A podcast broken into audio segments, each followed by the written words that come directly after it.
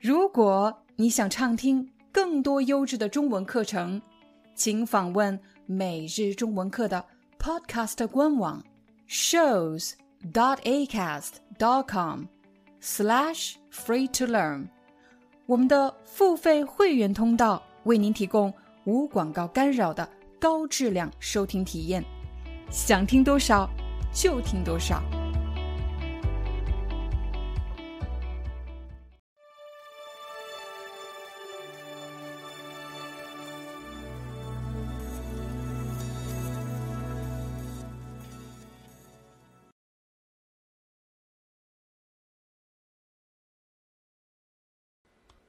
说到形容人，通常我们会去形容一个人的外表，比如这个人很漂亮 （beautiful），或者一个男孩子很帅气，他很帅，或者他很强壮。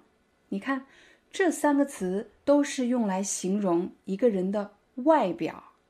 今天我们要学习的这几个形容词，不是形容一个人的外表，而是形容一个人。做事情的方法和习惯。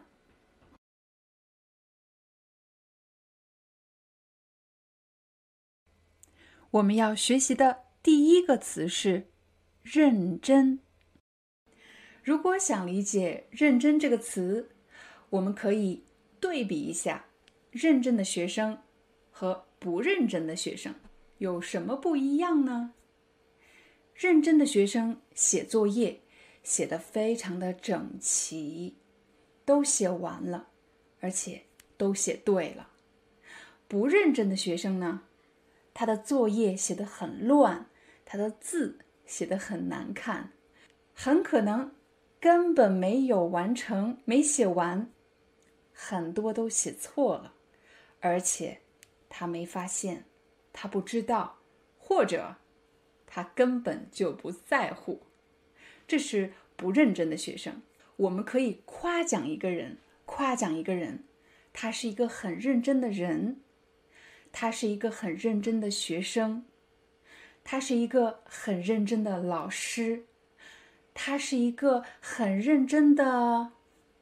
你可以加所有的职业，很认真的工程师，很认真的医生，很认真的清洁工，可以这么形容一个人。我们也可以说，这个人做事情很认真，做事情很认真，学习很认真，工作很认真。第二个词，努力。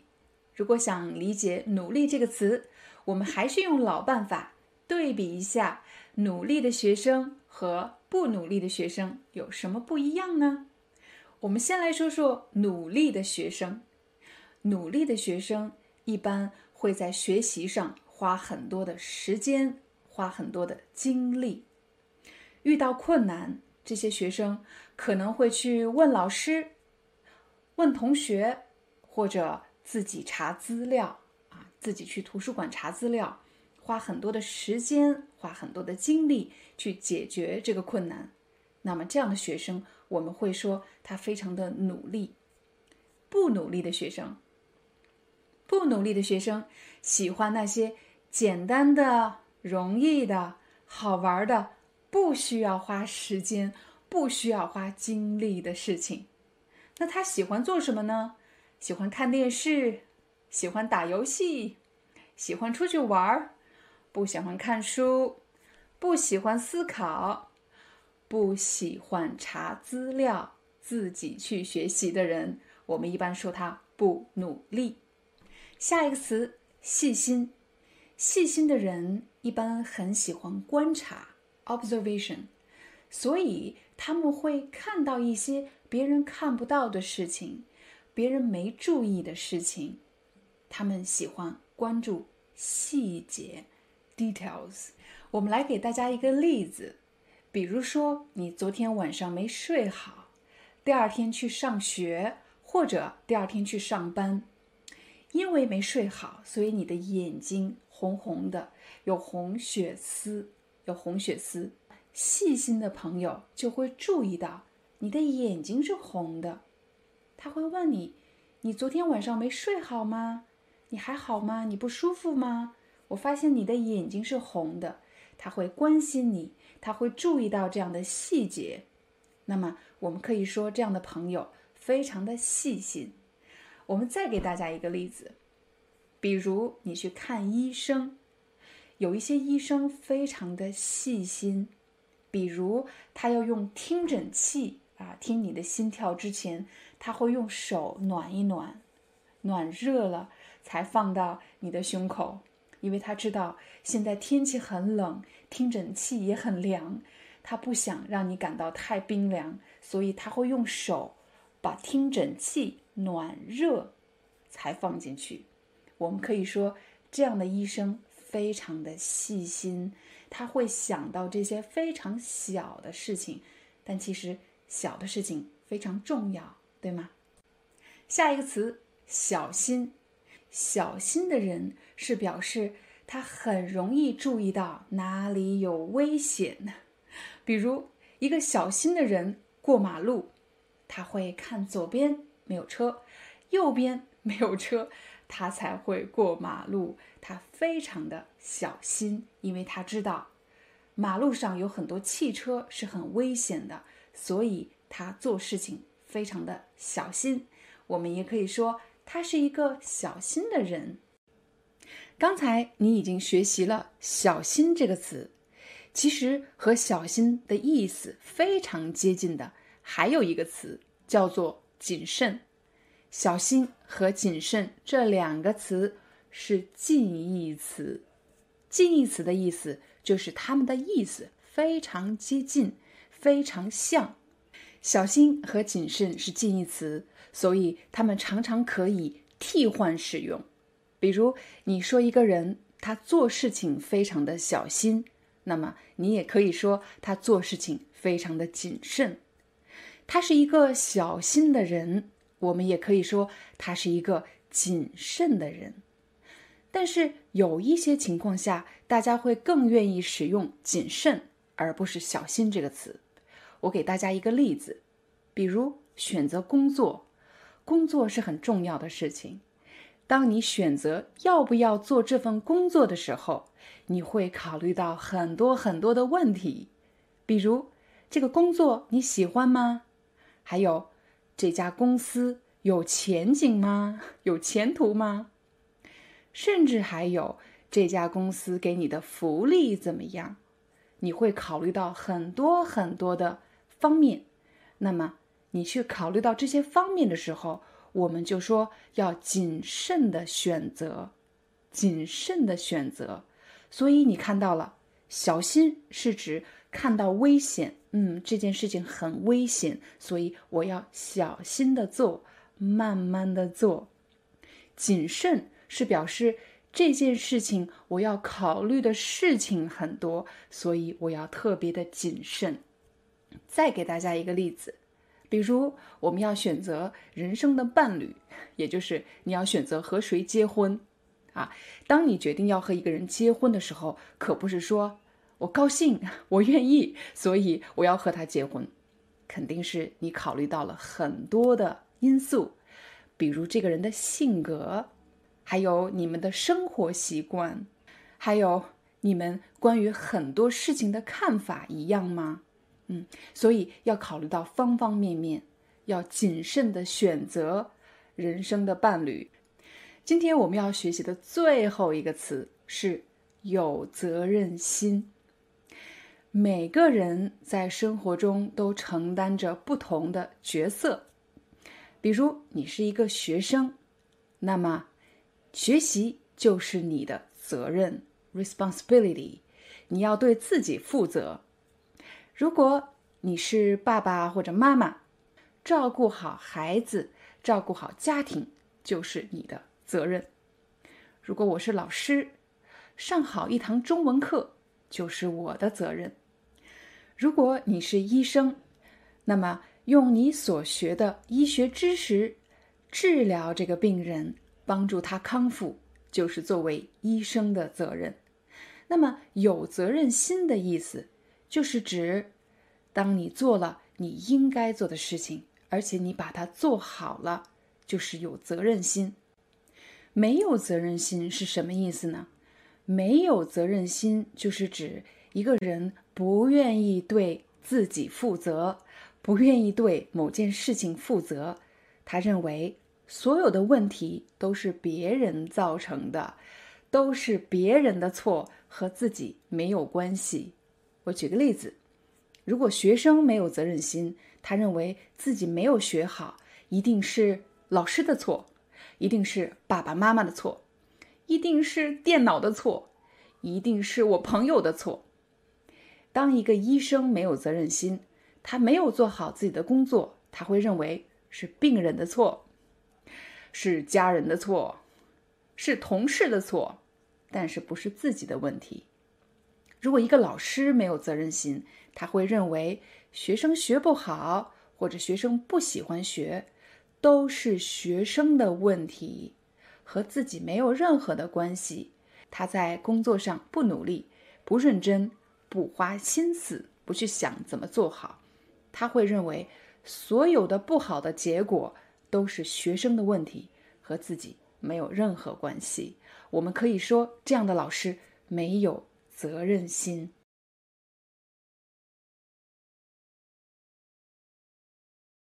我们先来说说“幽默”这个词。如果一个人说“你很幽默”，这句话的意思是说，他觉得你说话嗯很有意思，很好笑，让他笑了。而且他觉得你说的话很聪明，好笑又不会让别人觉得尴尬难受，这就是幽默。我们有三种办法可以说。你很幽默。第一种，你很幽默，你也可以说你是一个幽默的人，你是一个幽默的人。第三种，你很有幽默感，幽默感就是 sense of humor，你很有幽默感。现在我们来看第二个词，搞笑。如果我说一个人很搞笑。这句话的意思是说，他这个人很有意思，他说的话、做的事情让我笑了，让我哈哈大笑。我觉得他特别可爱，特别好玩儿。但是呢，搞笑和幽默有一点点不一样。幽默一般是称赞一个人不仅好笑，而且还很聪明。但是搞笑呢，往往是比较简单、比较可爱，有点傻傻的可爱。特别好笑，很搞笑。第五，第八吗？呃，四。现在你已经知道了，搞笑和幽默不是完全一样的，他们不完全一样。我会说，幽默比搞笑要再聪明一点点。那么，现在我们来看看。在什么场合，在什么情景，我们用幽默；什么情景，我们用搞笑。比如，今天是我第一次把我的男朋友介绍给我的爸爸妈妈。爸爸妈妈，这是我的男朋友。嗯，他人特别好，他是一个特别幽默的人。你看，我用了他是一个特别幽默的人，我爸爸就知道。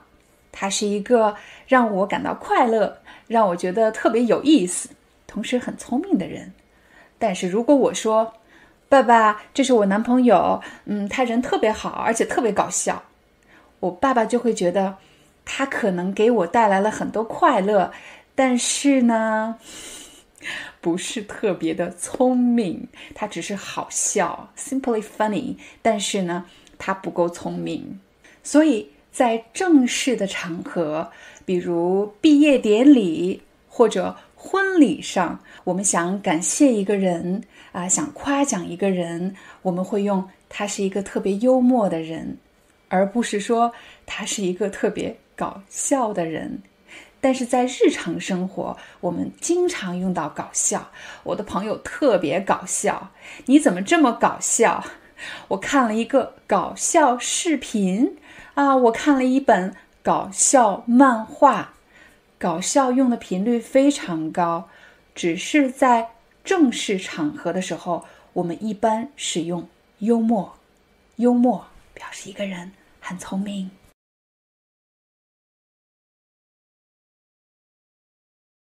经常看我们视频的朋友可能知道，我有两个孩子，我们家一共有四口人。现在你在屏幕上看到的是我和我的老公，而旁边我画的这两个小人儿是我的两个孩子。个子高的这个是哥哥，他是哥哥；个子矮的这个孩子是。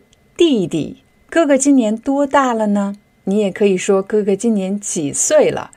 哥哥今年十岁了，他上小学五年级。弟弟今年七岁了，他上小学二年级。他们两个相差几岁？他们两个相差三岁。当你想比较两个人的年龄的差异，你可以说他们两个年龄相差多少？他们两个年龄相差三岁。这两个孩子虽然在同一个家庭长大，他们的生活环境、学校的环境也差不多，可是他们两个的性格和生活习惯却有很大的差异。很大的差异就是指有很多的不同。你有兄弟姐妹吗？你和你的兄弟姐妹，你们的性格差异大吗？你们的生活习惯的差异大吗？接下来我就来对比一下这两个孩子有什么不一样。我们先来对比他们的饮食习惯。饮食习惯，大家看到“饮”这个字，“饮”就是指喝。食就是吃，饮食习惯是什么意思呢？就是你喜欢吃什么，你喜欢喝什么，你什么时候吃，什么时候不吃，这就是你的饮食习惯。他们两个的饮食习惯非常不一样。哥哥是一个胃口特别好的孩子，胃口。什么叫胃口？如果我说这个人胃口特别好，表示他什么都喜欢吃，没有什么是他不喜欢的。所以我在家做饭，不管我做什么，哥哥都喜欢吃。可是弟弟是一个喜欢挑食的孩子，挑食，他都不喜欢吃什么呢？比如他不喜欢吃。他不喜欢吃香菇，他不喜欢吃香菇。他告诉我，香菇的口感很奇怪，很恶心，因为很软很滑。呃，他觉得香菇很恶心，所以不要吃。又或者，他不喜欢吃，比如他吃披萨的时候，他不喜欢吃饼皮。如果你还不知道饼皮是什么意思，请你查看视频上方的链接，你就知道披萨的饼皮是什么了。他每次呢只吃上面的香肠，可是却把饼皮剩下了，他不要吃饼皮。总之，他吃东西很挑剔，我们就可以说他很挑食。我们再来看一看他们的睡眠习惯，睡眠。就是睡觉的意思。哥哥小的时候，当他还是一个小宝宝的时候，他是一个特别不爱睡觉的孩子。都已经很晚了，到了晚上十二点，他还不要睡觉。他刚刚睡了一个小时，又醒了。到了晚上一点钟，他又醒了。我又要抱着他在房间里走来走去。哄他睡觉，对我抱着孩子哄他睡觉。他是一个特别不爱睡觉的孩子。到了他上幼儿园，学校有午休。什么是午休呢？大概是在下午的三点钟，下午的三点钟到四点钟，孩子们有一个小时的午休时间，就是孩子们要睡觉。睡一个小时，午休，因为是下午，所以叫午休。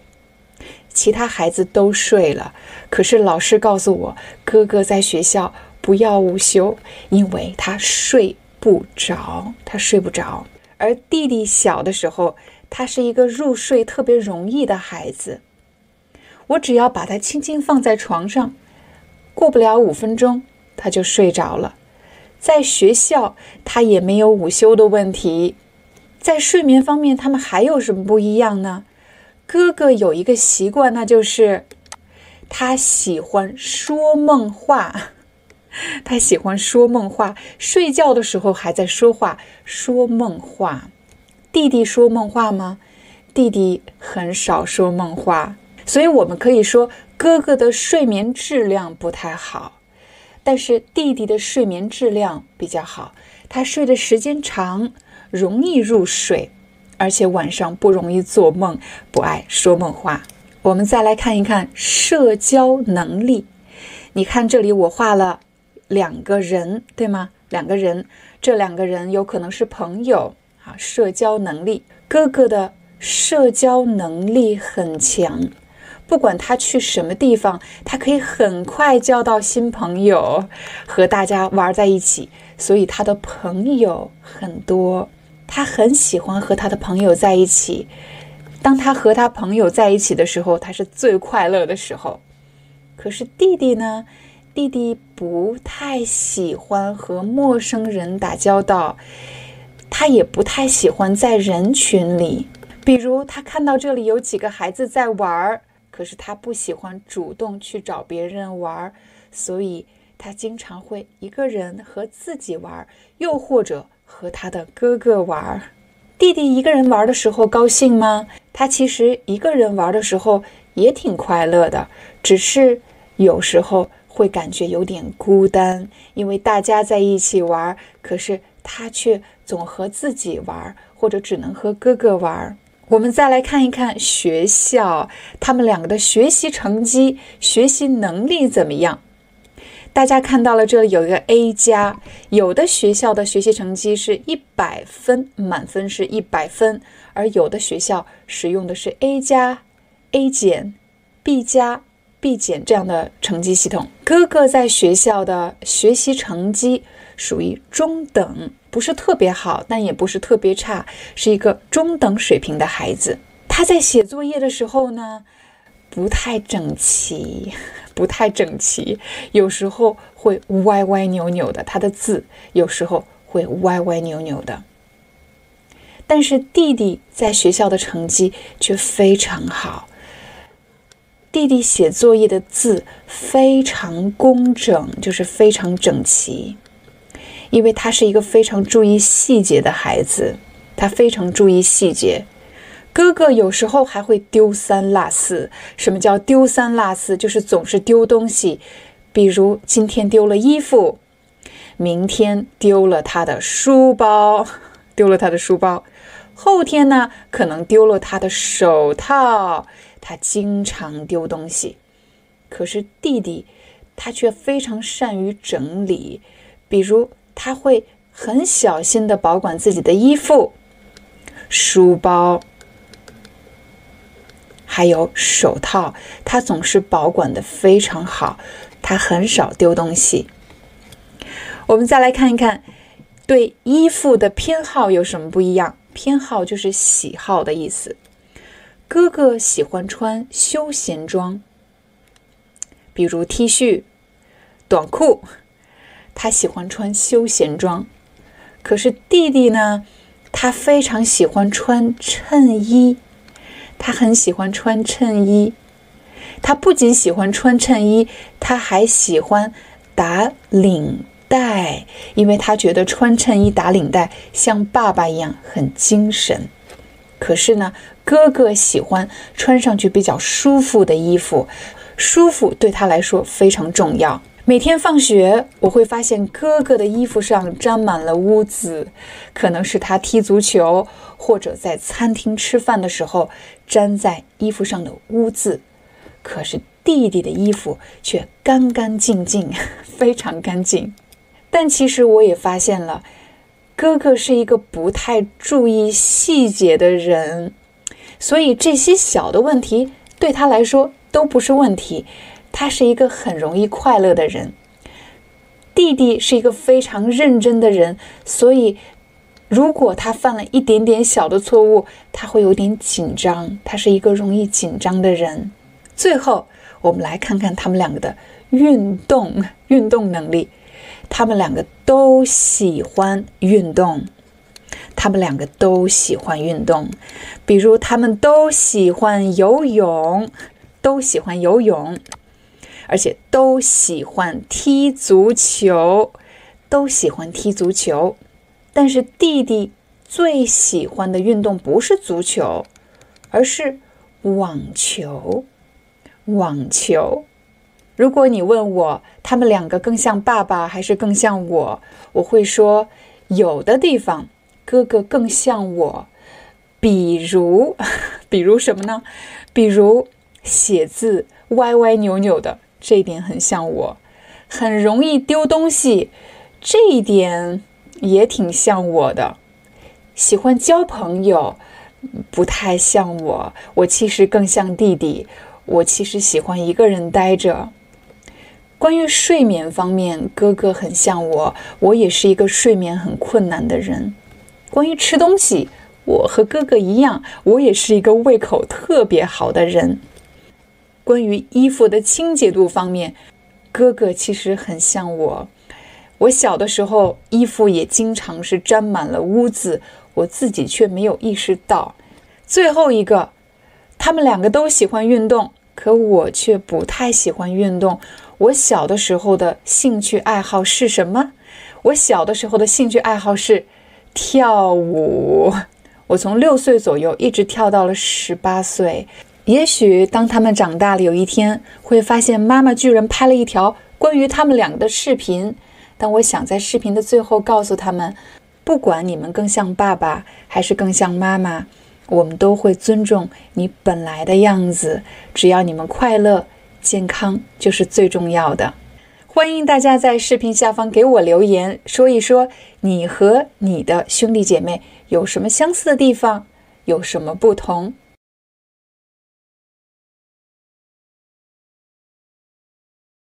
我们先来看头，这是头，这里是头发，头发。有的人的头发很长，有的人的头发很短，有的人喜欢把头发扎起来，那。这些各种各样类型的叫什么？叫做发型。我们的发型不一样，有的人的发型是披发，头发披下来很长；有的人是短发，发型是短发；有的人呢喜欢把头发扎起来。我们的发型不一样。我们再来看这里，这个部分称为发际线，发际线。有的人的发际线很高，比如我，我的发际线很高，但也可能你的发际线不高，你的发际线比较低，发际线比较低，这个位置称为额头，额头。我的额头很高，我的额头很高，但也有的人额头不高，额头不高。如果你想描述额头的这个方向，我们称为额头比较宽，额头比较宽，但也可能是额头比较窄，额头比较窄，窄和宽是反义词。我们再来看这里，这是眉毛，眉毛，有的人的眉毛很多，而且非常浓密，浓密，浓密就是很多，而且颜色很深的意思。眉毛浓密，我的眉毛比较浓密，但如果眉毛很少呢，而且颜色很浅呢，我们可以说眉毛比较稀疏。稀疏，浓密这个词也可以用来形容头发，头发很多，头发很浓密。但如果头发很少，我们可以说头发很稀疏，头发很稀疏。这里。我闭上眼睛，这个位置称为眼皮。眼皮，我睁开眼睛，你可以看到这里叫做睫毛，也可以说眼睫毛。眼睫毛，有时候你会觉得有一个东西在眼睛里，其实是眼睫毛掉到了眼睛里。眼睛里有什么？有一根眼睫毛。眼睫毛。我睁开眼睛，你看到了这个黑黑的，还有白色的部分，我们称为眼珠。眼珠，眼珠。女士们都非常在意自己脸上有没有皱纹。这里，这个地方叫做眼角。眼角，我发现我笑的时候，我的眼角有很多皱纹。这里鼻子，鼻子，在化妆的时候，人们都希望自己的鼻梁看起来比较高，这里叫鼻梁，鼻梁。化完妆之后，希望自己的鼻梁看起来比较高，这个这个部分我们称为颧骨。颧骨，有的人的颧骨比较高，颧骨比较高。这里呢，下巴，下巴，有的人的下巴比较尖，有的人下巴比较尖。这里当然是嘴巴，对吗？嘴巴，但是呢。当我们抹口红的时候，我们把口红涂在或者抹在涂在嘴唇上，嘴唇，嘴唇。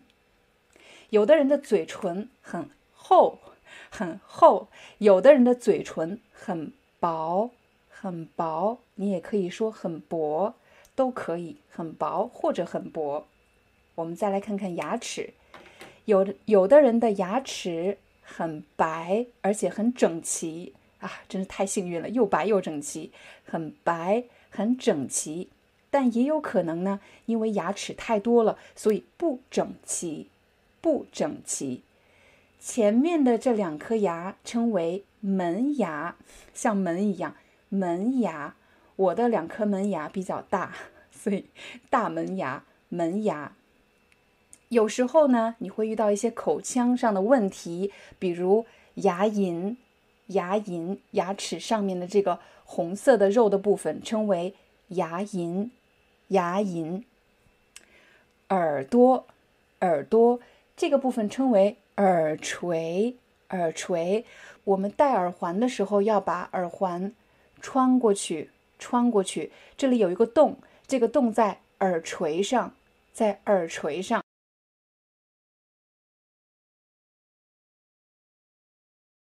择偶标准是什么意思呢？我们来一个字一个字的看。第一个字“择”，“择”的意思就是选择；“偶”呢，“偶”的意思是配偶。配偶是一个人，什么人？配偶就是指和你结婚的人，就称为配偶。所以“择偶”这两个字其实是指选择配偶，选择和谁结婚就是择。偶选择和谁结婚可不是件容易的事情，每个人都有自己的标准，也就是每个人都有自己的要求。只有满足了这些要求，我才会和这个人结婚；又或者如果没有满足这些要求，我是不会和他结婚的。这就是每个人的要求，每个人的标准。你可以看到，我这里画了一个男人，这里画了一个。女人，他们结婚了吗？他们还没有结婚，他们还没有结婚，他们只是在想，那自己未来的另一半是什么样子的呢？另一半是什么？就是自己的配偶，也可以说自己未来的另一半。比如，对男人来说，自己未来的另一半是妻子。对女人来说，自己未来的另一半那就是丈夫，但这些都叫做配偶，都叫做自己的另一半。由于我是女性，所以呢，在今天的视频里，我们想象的是从女性的视角来想象一下自己理想的配偶、理想的另一半是什么样子的。比如我上大学的时候，就和朋友经常聊，如果我有一天结婚了。嗯，我的老公一定要是这个样子的，什么样子呢？大家可以看到，一、二、三、四、五、六，就是我的择偶标准，是我现在的择偶标准吗？不是我现在的，我已经结婚了，是我上大学的时候我想象出来的。我们来看第一条，第一条是什么呢？第一条是身高。什么叫身高？身高就是一个人的个子的高度，就叫做身高。我们可以说一个人个子很高，或者个子比较矮，这个长度就称为身高。十几年前我就想象啊，我未来的另一半的身高应该是一米七八到一米八五，也就是要至少一米七八，也就是不能低于一米七八。怎么说一个人的身高呢？比如这个人的身高是一米。七八什么意思呢？是一米加上七十八厘米，但是我们在日常的口语中说一米七八，对，一米七八。下一个要求是什么呢？我希望我未来的这个另一半啊，他应该是一个比较健壮的人，健壮，比较健壮的人啊。什么样的人叫健壮呢？就是有肌肉，看到了吧？有肌肉，我希望他是一个比较健壮的男人。第三个，第三个标准是什么呢？我希望这个人浓眉大眼、高鼻梁。这里其实有三个要求：第一是浓眉，这是眉毛，浓眉的意思就是指眉毛比较眉毛很浓密。那如果不浓密呢？这样就是不浓密。浓眉，眉毛非常的浓密。大眼很好理解啊，眼睛眼睛要怎么样？眼睛要大，就像在卡通里面看到的那样，就像我们在这个漫画里看到的 男生一样，要大眼睛，还要双眼皮，双眼皮。嗯，还有呢，还要高鼻梁，高鼻梁。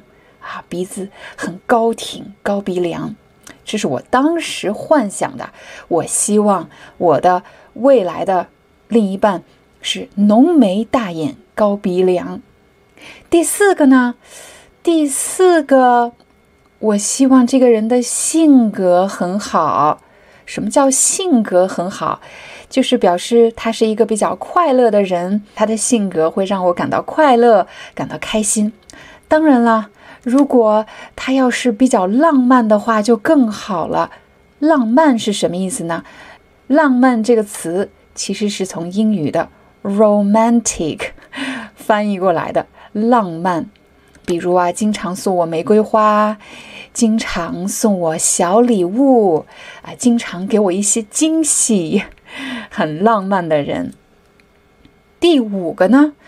嗯，第五个。我希望这个人，我希望这个人，他的头脑很聪明啊，他的头脑很聪明，是一个很聪明的人，是一个很聪明的人。最后一个标准呢？最后一个标准是我希望这个人有一份稳定的工作啊，有一份稳定的工作。他有一份收入比较高的工作，在一家大公司，啊，而且收入比较高，这是我当时的幻想。当时我多大呢？啊，当时我也就十九岁，十九岁。好了，大家看到了，这是年轻人通常幻想自己的另一半啊，我未来的另一半应该是这样的。可是现实中呢？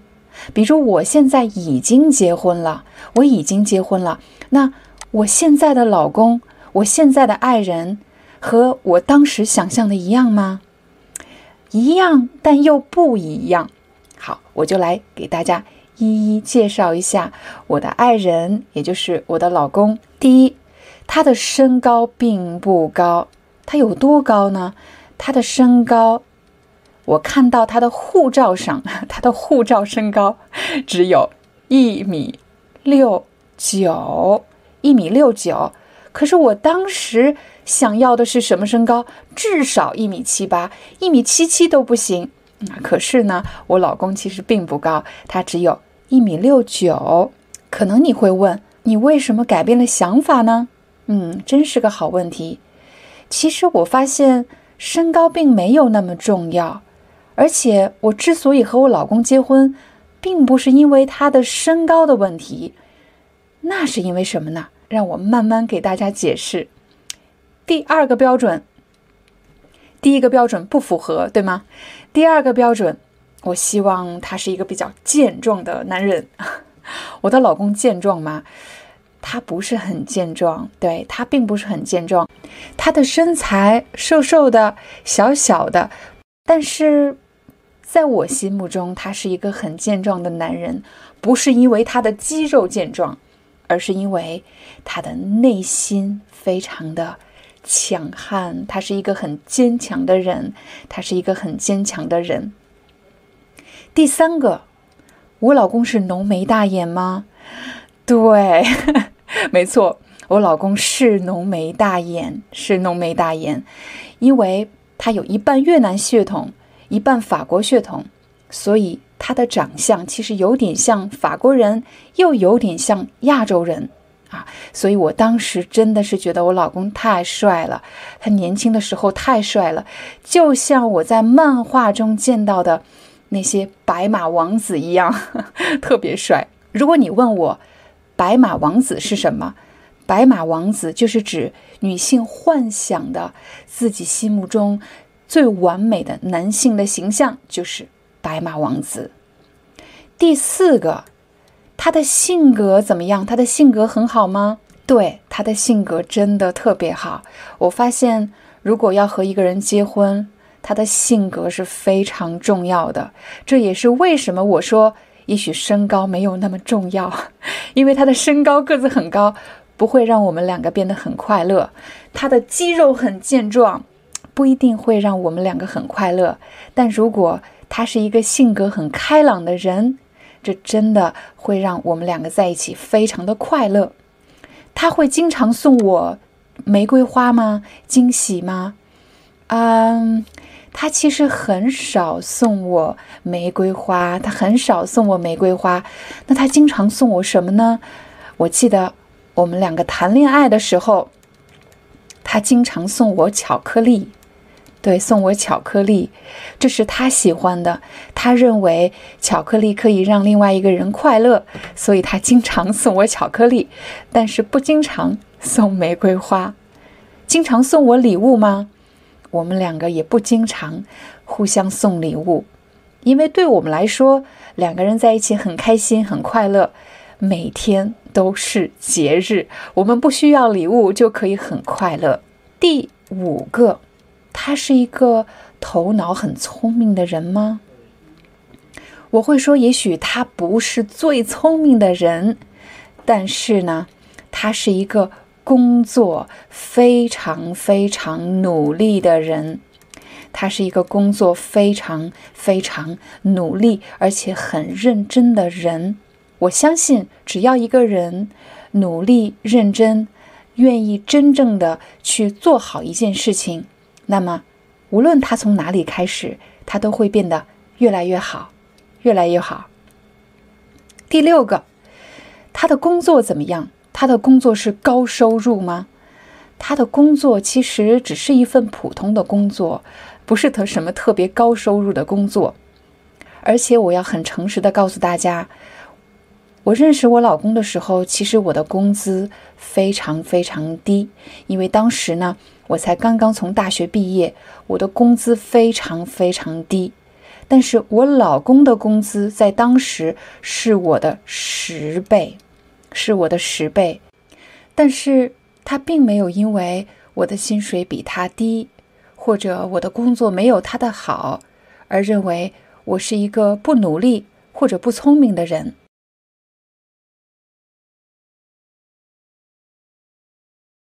首先，“保守”这个词可以用来修饰人，所以我们可以说“保守的人”，又或者“这个人很保守”。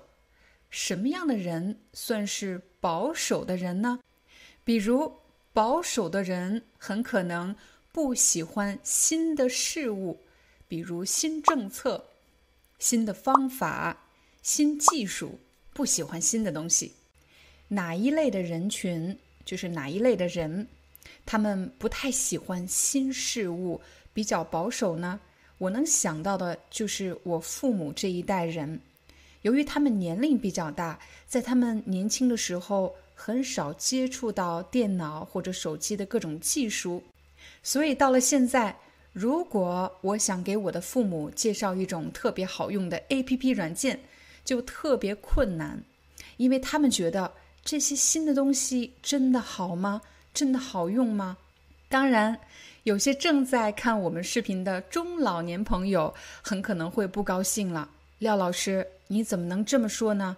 你看我年龄这么大了，还来看你的视频，我算不算保守的人呢？您当然不算是保守的人，你已经会使用 YouTube 学习中文了，这真的是一点都不保守，甚至是非常的前卫。所以保守的反义词可以是前卫、超前。所以，当我们在说一句话的时候，这个用词就特别的重要。我不能说中老年人都很保守，我不能用都很怎么样，没有那么的绝对。绝对这个词你还记得吗？在前几期中文课我们曾经学过，就是完完全全的没有那么的绝对，只是相对来说，老年人接受新技术。更困难，相对来说，相对于谁来说呢？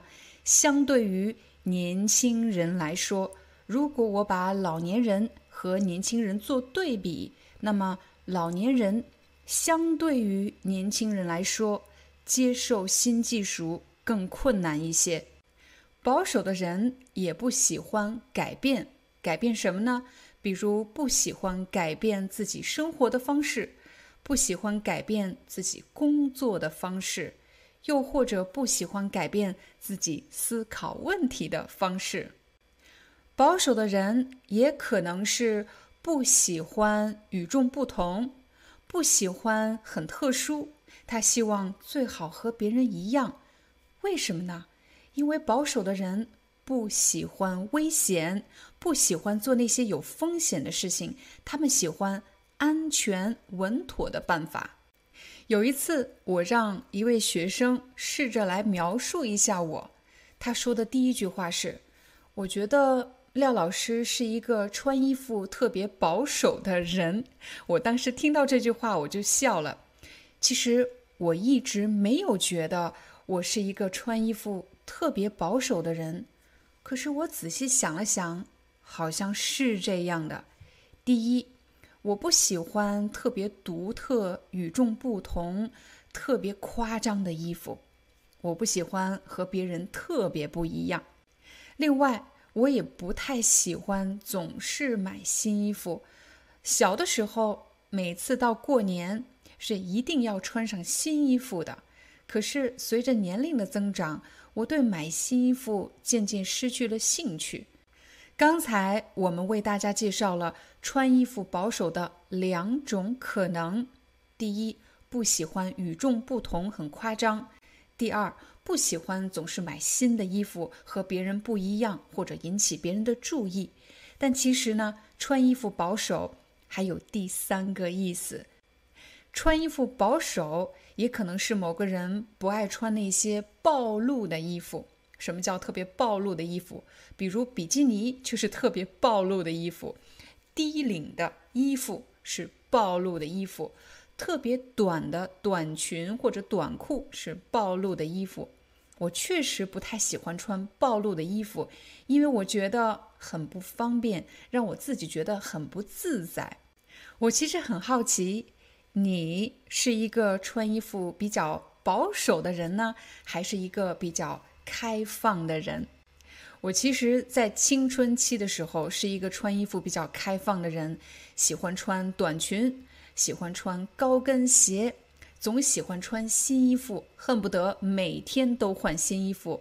可是随着年龄的增长，我慢慢的不太在乎别人怎么看我，我甚至觉得我在法国没有人认识我，而且我穿什么衣服我自己又看不到，所以慢慢的就变成了一个穿衣服比较保守的人。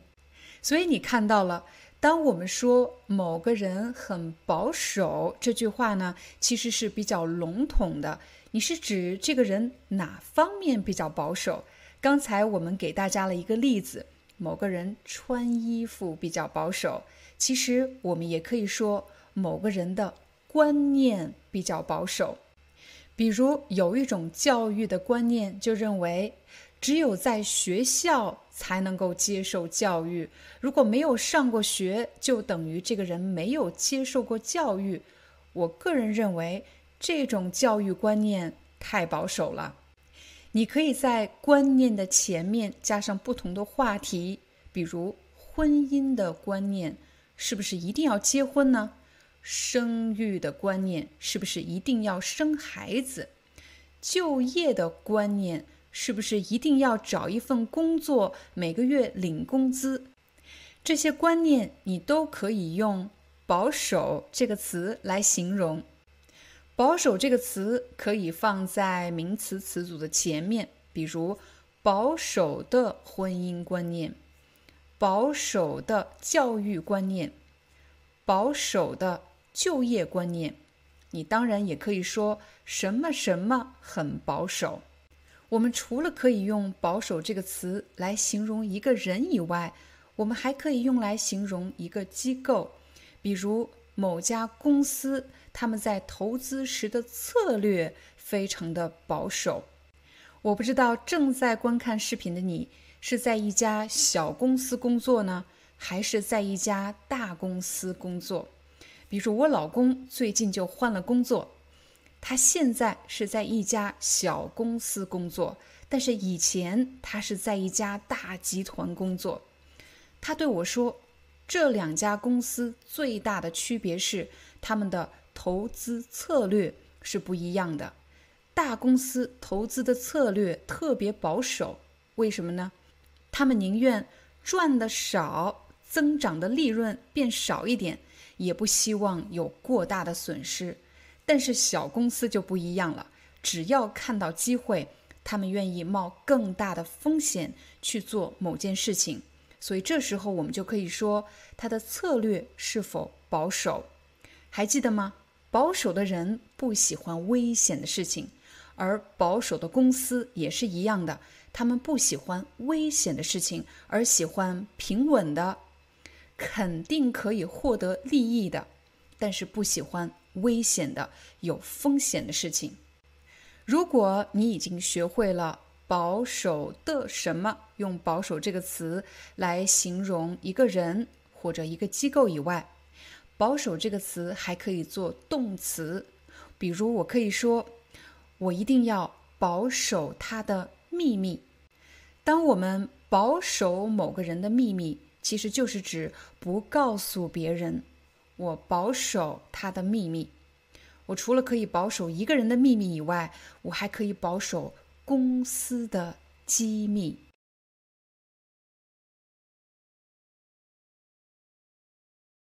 我相信你肯定知道男朋友和女朋友是什么意思。那么你就会问了：男性朋友？和男朋友有什么区别呢？男性朋友这里多了一个“性”字，这里的“性”是表示性别 （gender），他的性别是男性。他是我的一个什么样的朋友？他是我的一个普通的朋友，但是呢，他的性别是男性。有可能你会问：“男性朋友这个词可以用来介绍一个人吗？”比如这里有一个人。我说啊，他是我的男朋友。当你听到我说他是我的男朋友，表示我们两个在谈恋爱。但如果他的性别是男性，我们只是普通朋友，我就会说这是我的一位朋友，这是我的一位朋友。我并不会刻意说这是我的一位男性朋友。那么我们什么时候会用到男性朋友、女性朋友这样的词呢？当然是讨论你有什么样的朋友，比如我现在想问你，在你的朋友中，是男性朋友比较多呢，还是女性朋友比较多。也就是说，我们用男和女这样的性别把朋友进行一个分类：男性朋友、女性朋友。我还要再问你一个问题，那就是你觉得男性朋友和女性朋友他们之间有什么不一样的特点吗？比如，一个最常见的差异是，女性朋友的话比较多，她们喜欢说话；但是呢，男性朋友往往话比较少。为什么话比较少呢？是他们不爱说话吗？我想，很可能是男性朋友不太善于表达自己，不善于干什么，就是表示在这方面不是特别擅长，做的不是很好。如果我说，我不善于唱歌，表示我唱歌唱的不好；我不善于跳舞，我跳舞跳的不好。如果某个人对你说我不善于表达，说明虽然我心里有很多想法，有很多话，但是我不知道怎么样表达出来。当然，在今天的课程里，我们只是进行一个大致的分类，并不一定准确。第二个。男性朋友和女性朋友的区别是，我发现女性朋友一般情感比较细腻。细腻是什么意思呢？当我们说一个人的情感比较细腻，说明他非常善于捕捉人内心的一些非常细微的感受。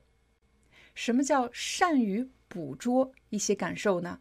虽然这里我说捕捉。其实他的意思就是善于发现、善于看到人们内心当中一些非常细微的一些感受。如果你不仔细观察，很可能你根本没有发现他们有什么样的感受。另外，我也发现女性相比于男性，她们更敏感。我刚才把男性和女性做了对比，我说女性。相比于男性，他们更怎么样？更敏感。当我们说一个人比较敏感，是说他比较容易受外界环境的影响，比较容易受他人的影响。比如别人看他的眼神，别人对他说话的口气、用词，这些在女性看来都是非常重要的。语气不同。他们的感受是不一样的，有可能正在观看或者收听我们中文课的朋友中，有人就不同意了。你怎么能说我们男性不敏感、不细腻呢？我当然不是这个意思，但是大多数情况下，我发现男性的神经比较大条。我刚才说神经大条是什么意思呢？当我们说一个人神经大条，很可能是因为他不会过度关注细节，尤其是当他经历一个不好的事情。对于神经大条的人来说，可能当时不开心，但是很快他就忘了。他不会对这件事情反反复复想很久。而且我发现我身边的男性朋友，他们通常不拘小节。不拘小节是什么意思呢？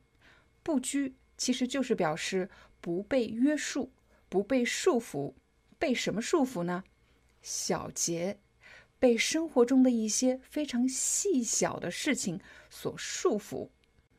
那么，不拘小节，其实就是指不会被生活中一些非常细小的细节、小的事情而束缚自己，不敢做这个，不敢做那个，或者考虑太多。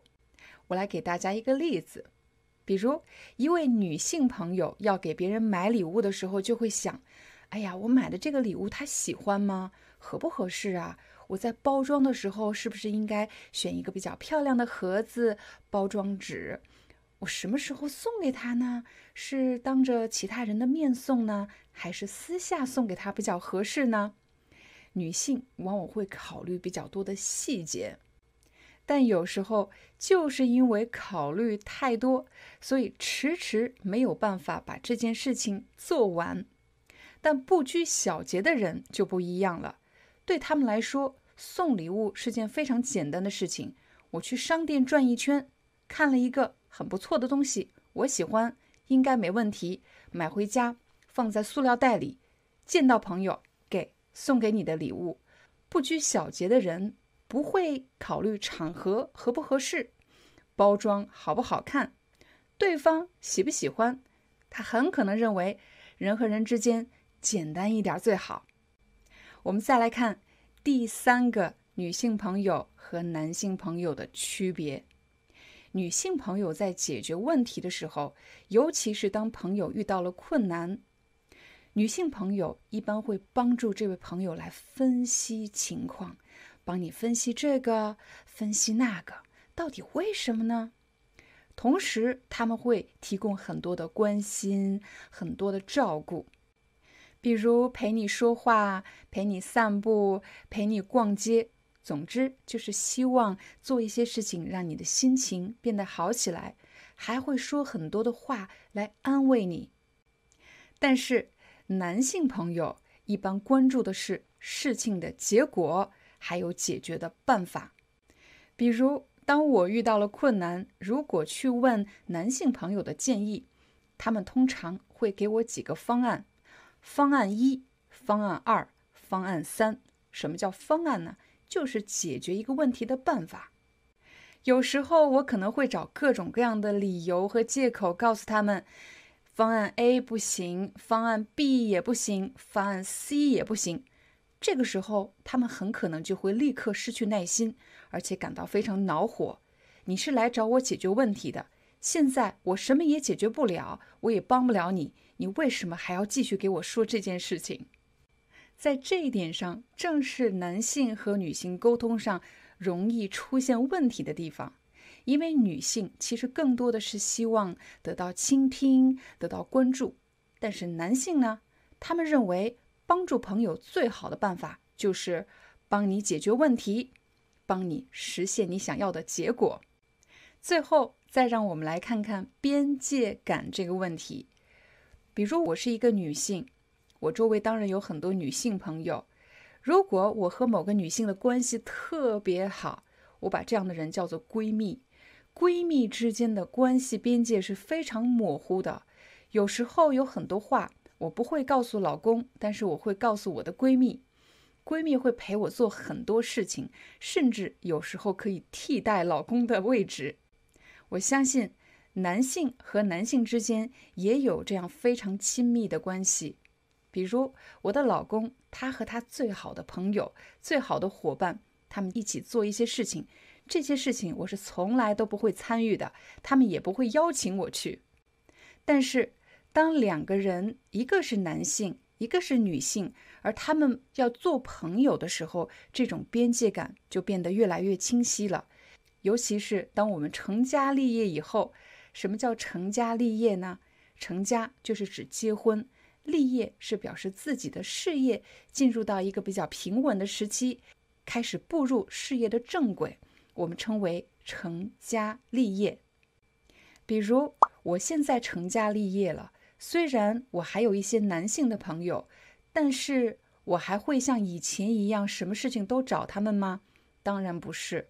这个时候，我们之间会形成一个非常清晰的边界，也就是说，我们会在内心把彼此当做朋友，但是在生活中，我们的边界是非常清晰的。比如，不会去经常一起喝咖啡，也不会一起去逛街。我遇到伤心的事情，也不会第一时间想到去找一个已婚的男性朋友寻求关注和关心。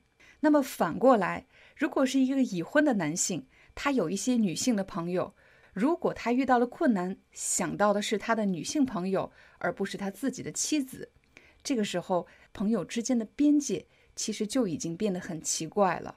我们把这样的现象可以说越界，超越了作为朋友应该保守的一个界限。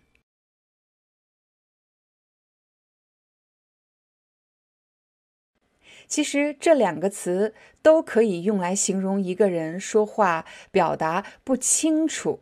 那么，在今天的视频里，我要和大家解决的问题就是：有哪些词可以形容一个人说话表达或者解释的不清楚。我们来看第一个表达：如果我说某个人的回答或者某个人的解释太笼统了，是什么意思呢？比如我问什么是红色，如果有人回答红色就是一种比较鲜亮的颜色，就是红色，比较鲜亮的颜色。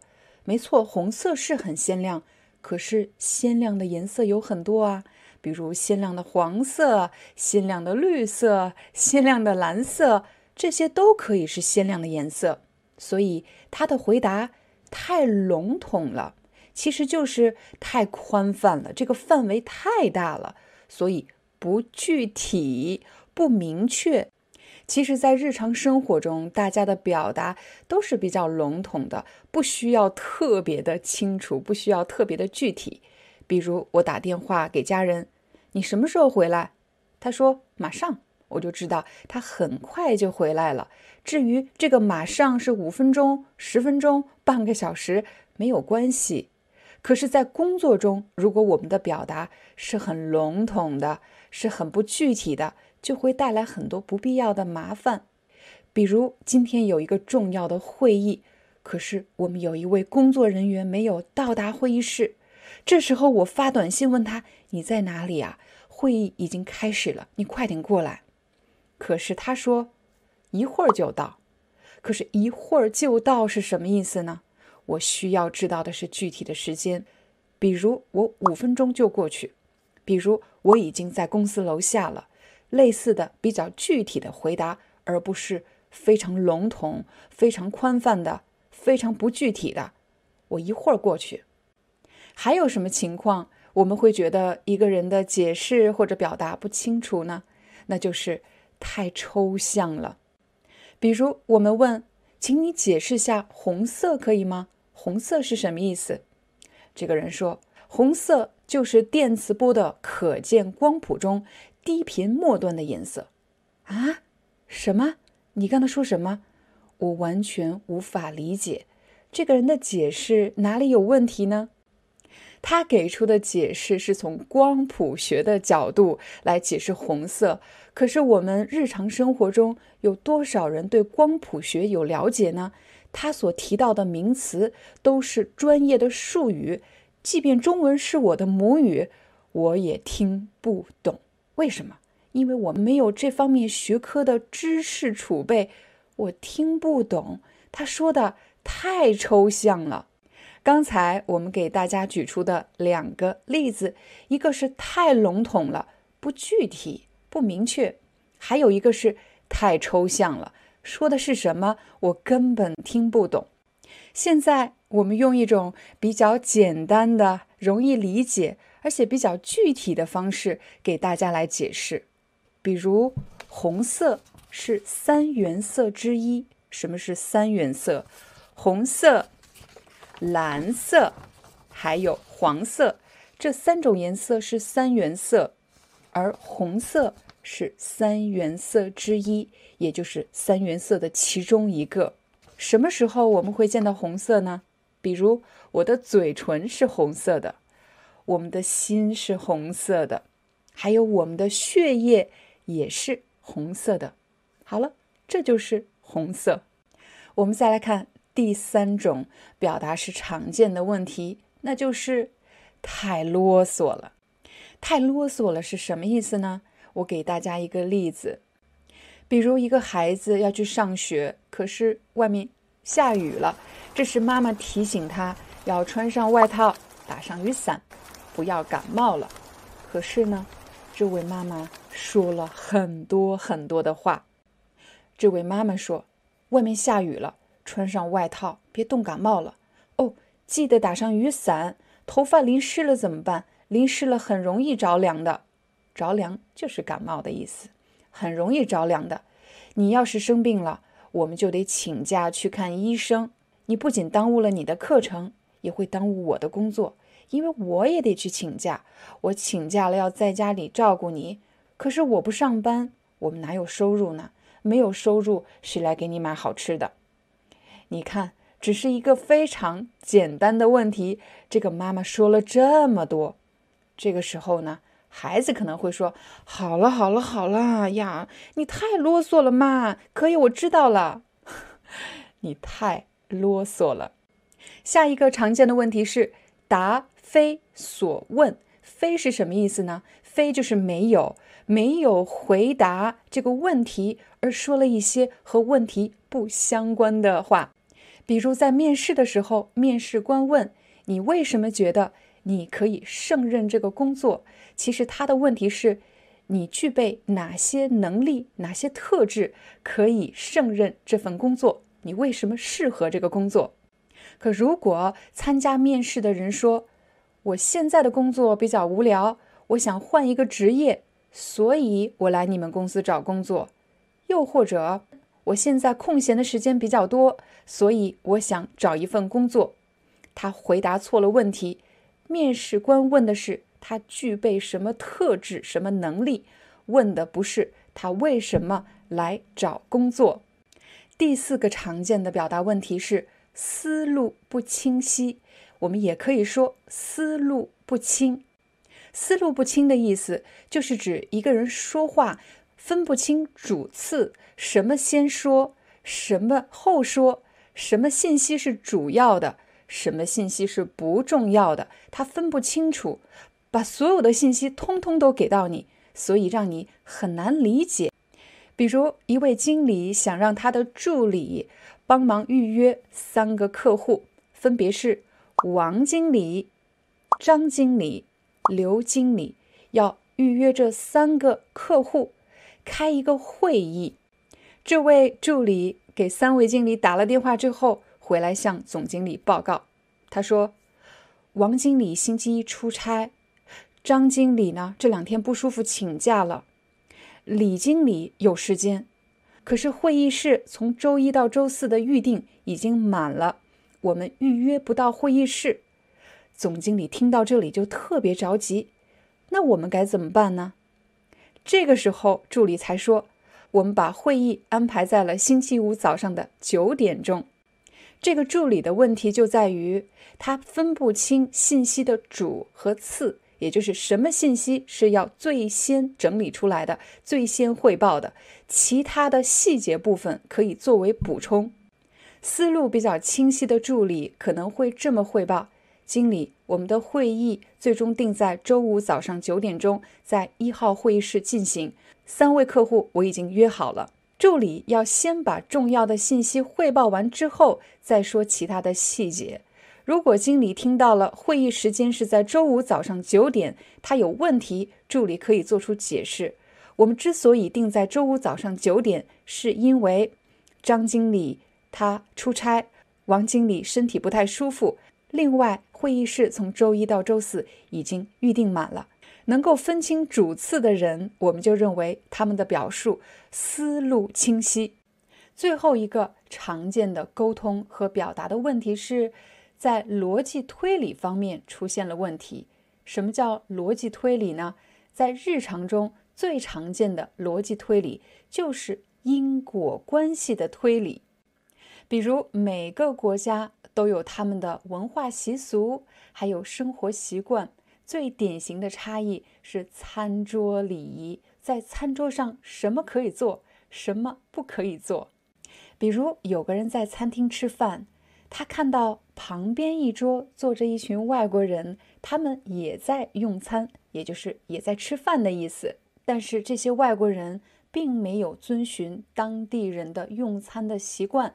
比如当地人用筷子，可是外国人用的是刀叉；又或者当地人用的是刀叉，可是外国人用的是筷子；又或者是用手来吃。这时候，这个人就想：难道他们小的时候爸爸妈妈都没有教给他们餐桌礼仪吗？看来是他们没有学过，也没有人教给他们。刚才这个人在逻辑推理上犯的错误就是，他用的是本民族的文化标准，也就是在我的民族看来这样是好的。那如果不符合这个民族特定标准的，那都是不好的。所以它在逻辑推理上有一个很明显的漏洞。当我们的逻辑推理有漏洞的时候，就会出现逻辑推理的错误。比如，曾经遇到过一个非常黑心的销售，卖给我的产品质量又差，价格又贵，我就推理成所有的销售都是坏人啊，并不是这样的，不能这么推理。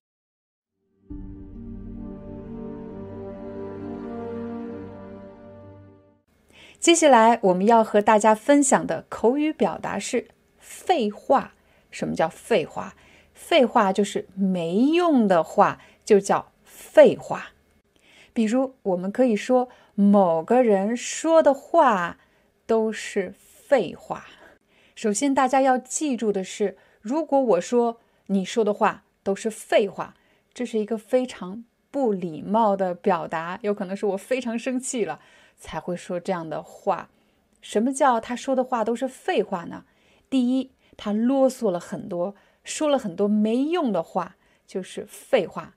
第二就是，你还用告诉我吗？我也知道啊，你说的都是废话，都是我知道的，你还要反反复复的说。我们来给大家一个例子，这个例子一定要让你特别生气，所以你才能说出你说的都是废话。比如有一个朋友，这个朋友经常借你的钱，可是借完钱他就消失了。你给他打电话，他手机关机，你找不到他。有一天，他终于找到了你。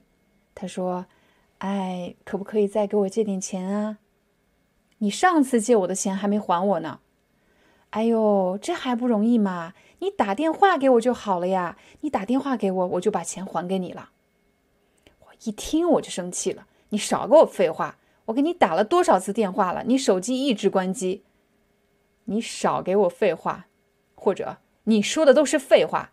我给你打了多少次电话了？你手机一直关机。你说的都是废话，什么意思呢？我打电话了吗？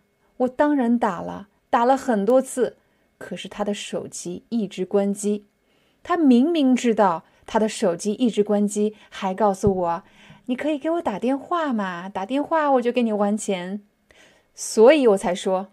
你说的都是废话，你说的都是废话，所以大家看到了这个场景，一定是首先我非常生气，我不想再听这个人说了，我不想他再骗我了，我才会说你说的都是废话。我也可以说你少给我废话，就是不用再说了的意思。你少给我废话。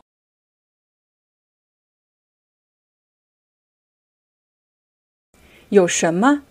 有主见。什么叫有主见呢？如果我说你是一个很有主见的人，说明你可以独立做决定，不用听别人的。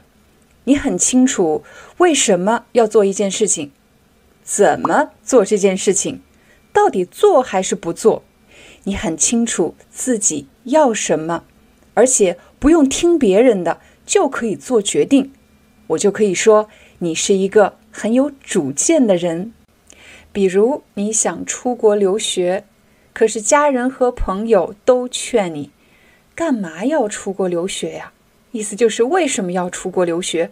不要出国留学，因为到了国外你人生地不熟。刚才我用了一个五个字的词语“人生地不熟”，表示你到了国外，到了一个新环境。在那里，你没有亲人，没有朋友，你会很孤独。地不熟的意思就是表示你对环境不熟悉，很多生活上原本简单的事，突然变得比较复杂，需要从头开始学起。可是，即便你知道出国之后会遇到这样或者那样的问题，可是你还是觉得年轻人应该多出去走一走。看一看，多看看外面的世界，多看一看自己不熟悉的事情，这样可以开阔你的眼界。其实就是指不要总是待在自己熟悉的环境、熟悉的人群里、熟悉的声音里，而是走到世界的外面去看看不同的人，去听一听不同的声音。这时候，可能你再回到自己的国家。这时候当你再回到自己的国家，可能会对很多事情有了不同的看法，因为你的眼界更开阔了。如果你是一个有主见的人，那么你做决定的时候不会受到别人的建议、别人的想法的影响。你是一个没主见的人吗？刚才我们说的是有主见的人，现在我们再来看看没主见的人。当我们说一个人没主见，或者他是一个没主见的人，这句话的意思就是指他做决定的时候啊，总是听别人的，按照别人的安排。比如一个女孩子。她交了一个男朋友，她把男朋友带回家，介绍给自己的爸爸和妈妈。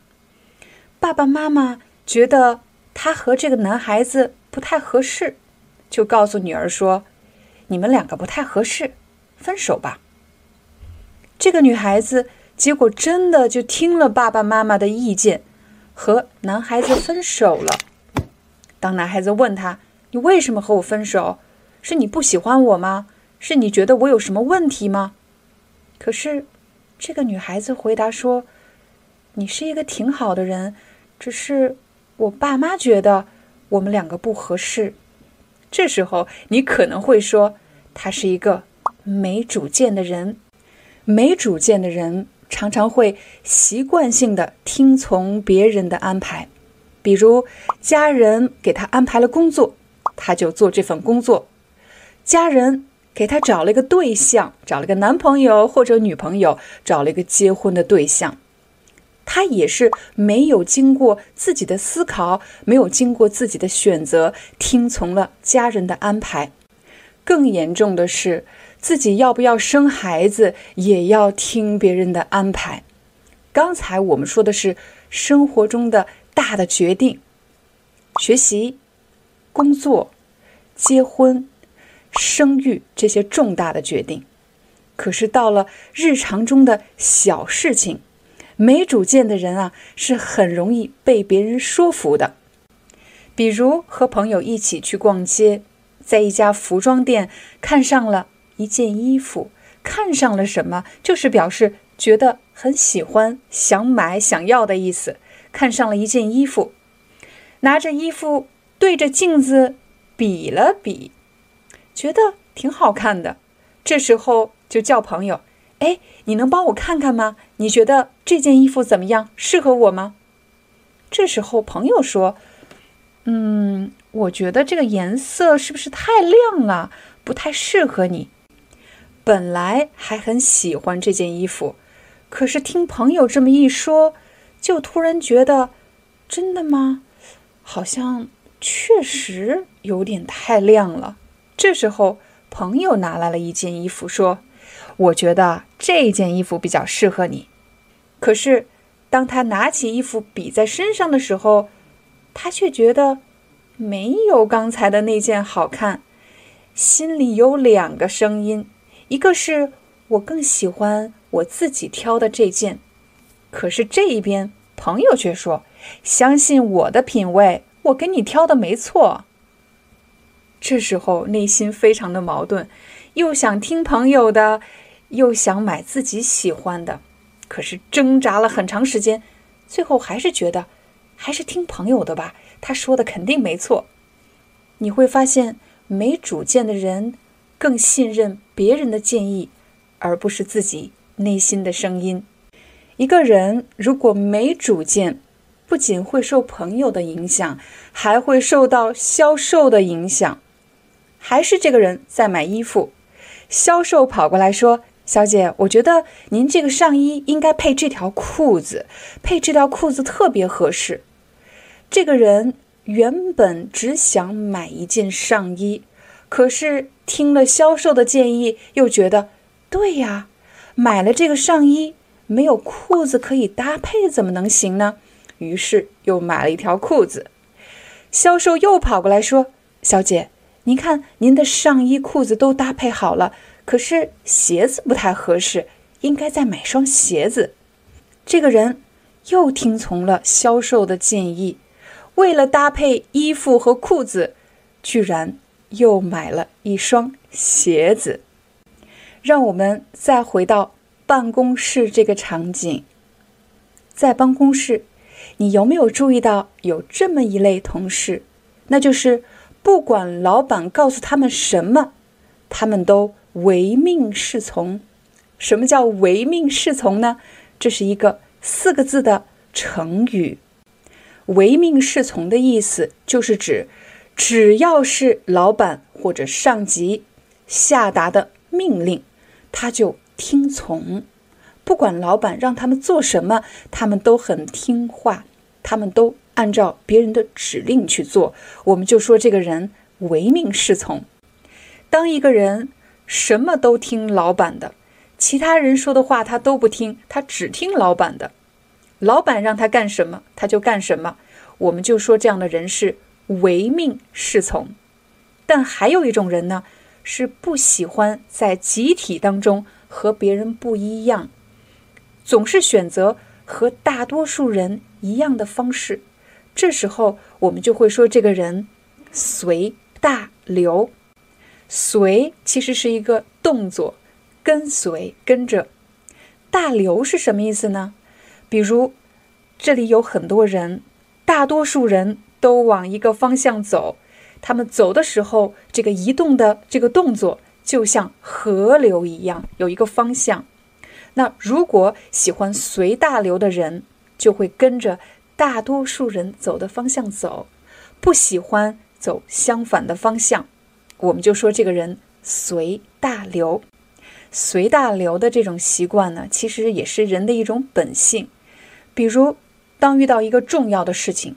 如果大多数人都选择了这个方向，我们就会想：这么多人都觉得走这个方向是对的，难道他们没有思考吗？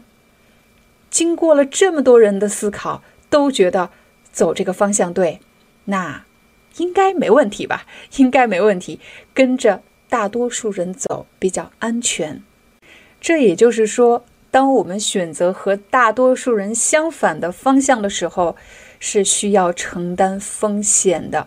它是一个高风险的选择。同时，如果选择和大多数人相反的方向，也是要付出代价的。在一个群体中，人们总是更习惯于接受自己熟悉的、了解的和自己相似的人。但如果遇到一个人和自己不一样，很难理解，那么很可能就会远离他们，甚至排挤他们。排挤某个人，就是表示不接受某个人，把他排除在群体之外。比如，一个同学在班里受到了同学们的排挤，就是大家不和他做朋友，不和他一起玩，不把他当做班级的一部分。我们就可以说，这个学生。受到了同学们的排挤，这也是为什么，如果你想做一个能够独立思考的人，或者是一个特立独行的人，是一件非常困难的事情。什么叫特立独行呢？就是指不要总是照着别人的方式去做，跟着别人的想法，而是要有自己的特点、自己的想法。那么你就是一个特立独行的人。当我们和别人不一样的时候，也就意味着同时要承受别人的评价，甚至是指责。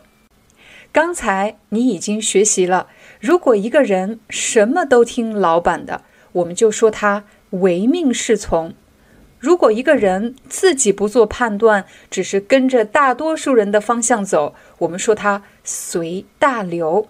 但如果一个人的想法或者态度，总是跟着形势变来变去，我们就说这个人是墙头草。墙头草是什么意思呢？假设这是墙面，在墙的顶端，有时候会长出一些草。当风一刮的时候呢，这些草会跟着风的方向而摆动。风往这边刮，草就往这边倒。如果风往这边刮，草就改变了方向，往另外一个方向倒。我们用墙头草来形容一个人总是跟着形势改变自己的态度和观点，我们就说这个人是墙头草。有时候难免朋友和朋友之间会闹矛盾，这时候会来找你来评理，意思就是你来说说我们两个到底谁错了，谁对了。假设是这两个朋友闹矛盾，他们去找第三个人，这个朋友说：“你觉得这件事情是我做错了吗？”他说：“不会，不会，你怎么会错呢？是他的错。”另外一个朋友。又来找他，你觉得这件事情是我错了吗？他又说：“怎么会是你错了呢？都是他不好，都是他的错。”当一个人没有一个固定的态度或者固定的观点，总是跟着形势而改变想法、改变观点，变来变去，我们就说他是墙头草。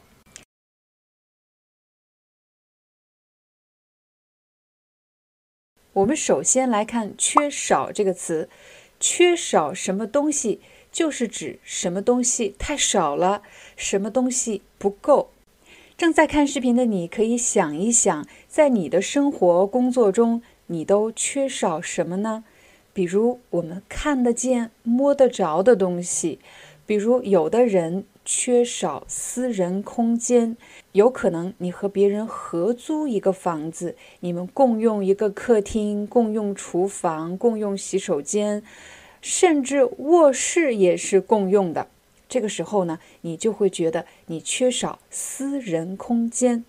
再比如，你的工作学习特别忙，你没有时间去运动，没有时间去锻炼身体。爬楼梯的时候，刚走到二楼就觉得特别累。这个时候，我们可以说你缺少锻炼，缺少运动。如果你在公司工作，你们部门的工作特别多，可是人手特别少。什么叫人手特别少呢？也就是去做这个工作的人很少。这个时候，你就可以说你们部门缺少人手。缺少人手，如果你们部门没有钱去做什么事情，你也可以说缺少资金。再比如，到了秋天或者冬天，我们的皮肤变得特别的干燥。为什么变得特别干燥呢？特别干，因为缺少水分。如果你在家养了花、养了草，可是你发现呢，你养的植物的叶子。变黄了，你发现你养的植物的叶子变黄了，这是什么问题呢？你的朋友可能会建议你，你的植物缺少光照，也就是缺少太阳光的光照。可如果叶子都变干了呢？说明你的植物缺少水分，应该给它浇水了。刚才给大家举的例子，基本上都是可以看得见的、可以摸得着的一些实际的事物。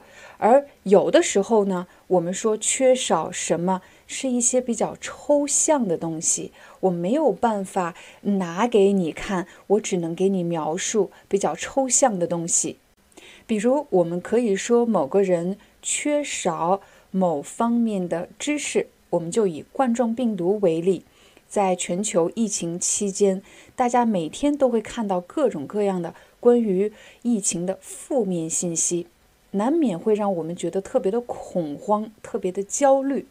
有一个很大的原因啊，是我们大多数人都缺少和病毒相关的知识，我们缺少这方面的医学知识。当我们缺少医学知识的时候，就很容易被别人误导。再比如，你找到了一份新工作，在兴奋的同时，也会有一点点紧张。为什么呢？因为你担心自己缺少经验，缺少和这个工作相关的某些经验，缺少某方面的经验，缺少和什么东西相关的经验。如果我现在突然去做销售方面的工作，我就会觉得自己缺少销售方面的经验，我没有这方面的经验。又或者，如果有人让我做某个部门的经理，我会担心我缺少管理方面的经验；如果有人让我去做公司方面的财务管理，我就会担心我缺少财务方面的经验。你觉得自己缺少哪方面的经验呢？再比如，在我们每天的工作、学习、生活中，大家已经投入了大量的时间和精力，但却很少看到进步和收获。这个时候呢，就难免会想放弃。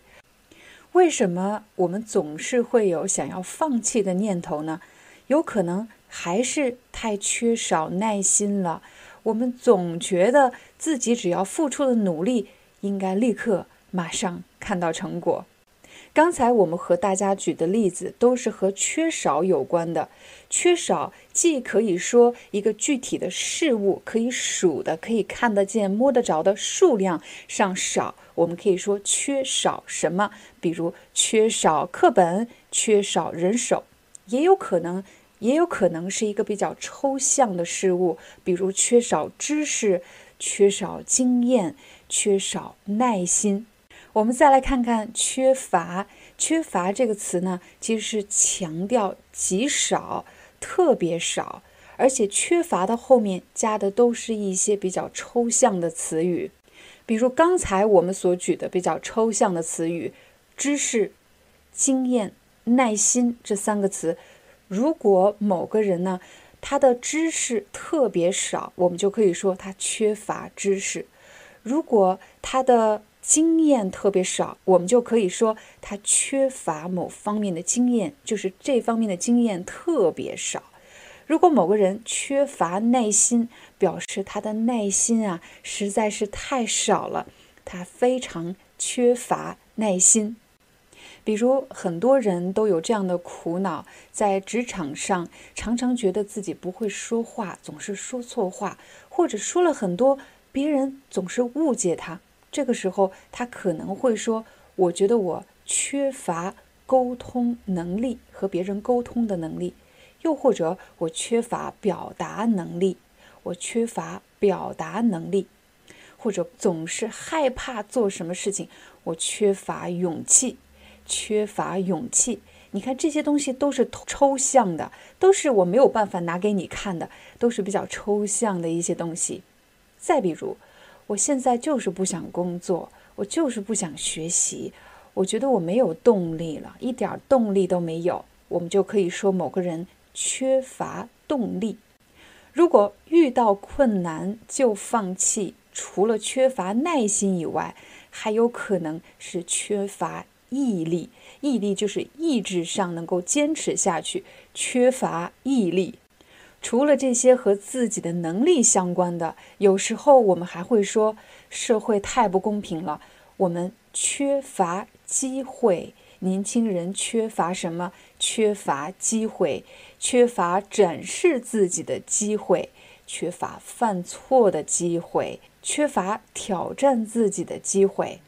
也欢迎大家在视频下方留言，用今天所学到的词汇来聊一聊你自己的生活。比如，在你看来，你觉得你缺乏机会吗？你缺乏什么样的机会？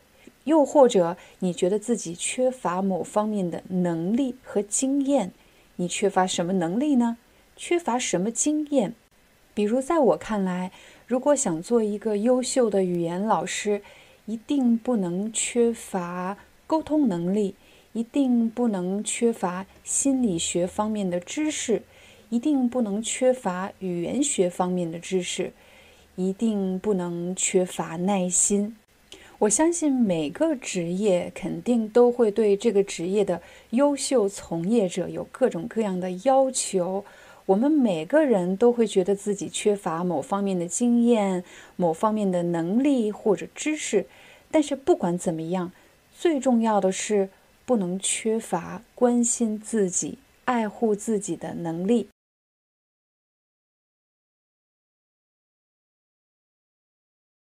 在生活中，你有没有遇到过这么一类人？当你说“我想减肥”，这些人会说：“减什么肥？胖胖的看着还健康。”当你说我不想减肥，这些人又会说你也太不注意形象了，再不减肥多难看啊，丑死了。当你说我想创业，我不想一辈子给别人打工，这些人又会说异想天开，白日做梦，人人都想当老板，谁去干活？当你说我不想创业，我只想做一个普通人，找一个稳定的工作，过普通人的生活，这些人又会说没有理想，没有抱负，没有野心，平庸。当你反驳这些人，问他们你怎么可以这么说话？这样说话太刻薄了。他们又会说，我只是说出了我的真实想法，没有恶意，你不要往心里去，不要那么脆弱嘛。用中文应该怎么形容这样的人呢？我脑海当中想到了三个词：第一，杠精；第二，负能量；第三，有毒。我来一个一个为大家解释。我们首先来解释“杠精”这个词。杠精其实是一个网络词语，你经常在网上看到评论区有人说他就是个杠精。杠精是一类人。当我们说某个人是一个杠精，他的意思是说这个人喜欢抬杠。抬杠是个动作，他喜欢干什么？他喜欢和别人吵架，他喜欢和别人争论，他喜欢抬杠。除了说喜欢抬杠以外，我们还可以说这个人喜欢挑刺。这里可能你会问老师，挑刺又是什么意思呢？我先来解释刺。你喜欢吃鱼吗？当我们吃鱼的时候呢，除了鱼骨以外，还有一根根的小刺，那这个叫鱼刺。我们在吃鱼的时候要特别小心，不要吃到鱼刺。你边吃边挑，嗯，这里有一根鱼刺，嗯，这里有一根鱼刺。可是呢，有的人和你聊天、和你说话的时候，你每说一句话，不管你说什么，他都能从你说的话里。挑出一些刺来，也就是挑出一些不好的，他不同意的，他要评论的，他要批评的东西，就说这个人爱挑刺，也可以说这个人爱抬杠。那这种爱挑刺、爱抬杠的人，我们就说他是个杠精。第二个表达是负能量，我们首先来解释两个字，一个是正，一个是负。正负这两个字，你在哪里会见到呢？比如，呃，我们买了一个电池，这个电池有正极和负极，正极就是加号的那边，负极就是减号的这边。既然有负能量，那么它就有正能量。在生活中，当你遇到一个人，他会给你很多力量，让你更加相信自己，让你更加喜欢自己，让你更加喜欢周围的人。我们就说这个人有满满的正能量，他让你对生活有希望，对自己有希望。但是有一类人呢，他们是满满的负能量，就像刚才那个爱抬杠的人，不管你说什么，他都能从你说的话、你的想法当中挑出不好的地方。久而久之，就会让你觉得自己不够好，就会觉得这个世界怎么这么糟糕。如果你的生活中有这么一个人，你就可以说他真的是满满的负能量。在生活中，我们难免会遇到一些人，总是给你特别多的负能量。比如你和这个人聊天，从他的家庭、工作聊到孩子，还有自己，没有一件事情。是如意的，没有一件事情是让他高兴的，每一件事情都让他生气，让他伤心，让他失望。这样的人，你可以说他满满的负能量。有时候我也在想，这些人为什么这么多的负能量呢？原因可能有很多种，比如第一个，他的生活确实很不幸。但是他无法化解，他没有办法消化他的生活中遇到的困难和问题，这时候他会被压得喘不过气，那么他就需要把这些负面的感受，也就是不好的感受释放出去。他对谁释放呢？可能是对周围的朋友，他可以向朋友来释放。见到朋友，只要聊天，就不停的说那些让他不高兴的事。他说完痛快了。可是听到的人会觉得今天怎么过得这么压抑？听到的都是坏消息。我们要学习的最后一个表达是有毒。有毒如果用来形容一个人的话是什么意思呢？我们先来看“毒”这个字，“毒”比如毒药、毒蛇，毒是一种东西，可以让人致命，可以让人死掉。那某个某个人有毒，说明他对你造成的危害是大还是小呢？当然是很大。他和抬杠比呢？在我看来，有毒的人不仅爱抬杠，而且负能量。最重要的是，他所做的事情可能对你的内心造成了很大的伤害。也就是说，他可以摧毁一个人的内心。我把这样的人称为有毒。我的朋友就曾经遇到过一个有毒的上司，其实也可以说老板，有毒的经理，有毒的上司，有有毒的老板。这个上司是这么做的，大概有三步。第一步，他会在公开的场合，也就是在其他同事面前羞辱某个人。羞辱是什么意思呢？羞辱就是说一些特别难听的话，让这个人对自己失去信心，并且让其他同事觉得我们不需要尊重这个人。第二步，他做的是孤立某个人。什么叫孤立某个人呢？比如说公司有一个新的项目，那这个上司会把这个项目的工作告诉给其他同事。但是就是不告诉我的朋友，公司有一个新的规定，大家要做什么，不能做什么。他告诉了所有人，但是就是不告诉我的朋友。所以从第二步大家可以看到，这个有毒的上司其实在刻意不给我的朋友充足的信息。当一个人没有充足的信息的时候，难免会做出错误的决定或者错误的行为。他犯的错越多。老板就更有理由来惩罚他。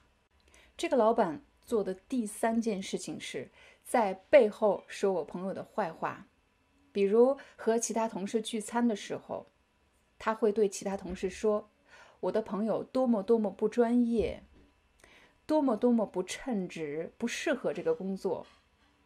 他很可能很快就要把他裁掉，也就是让他离开公司。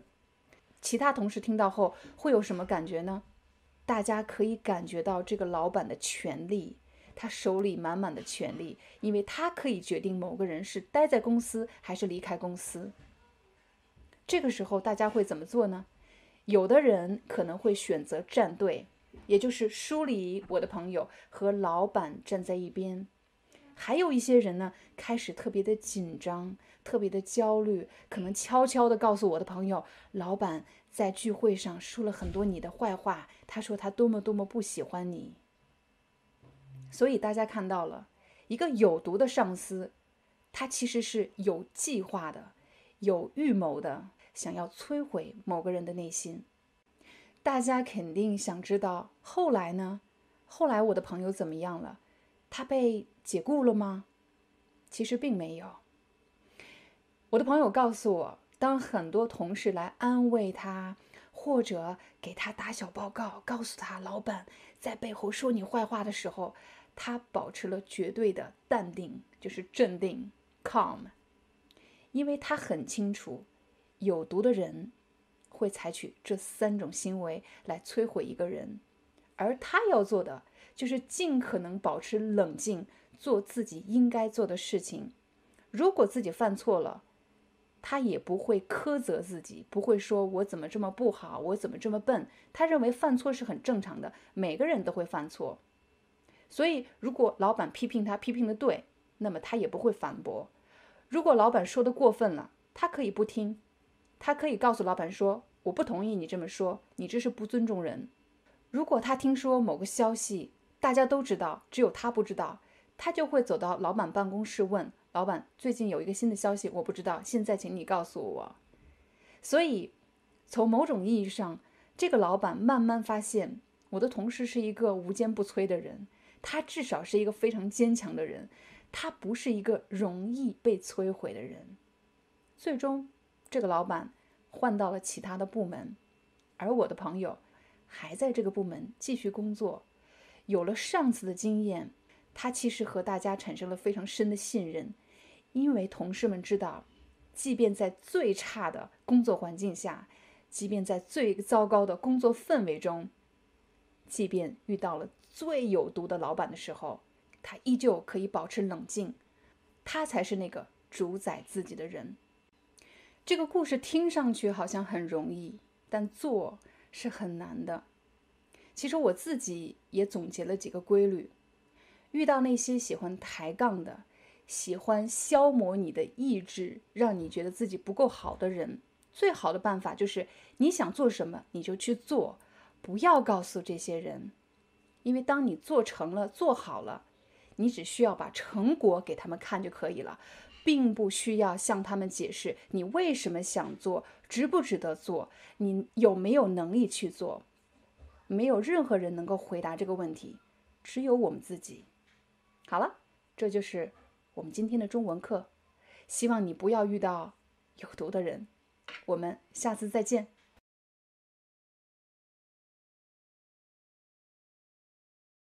欲望是什么呢？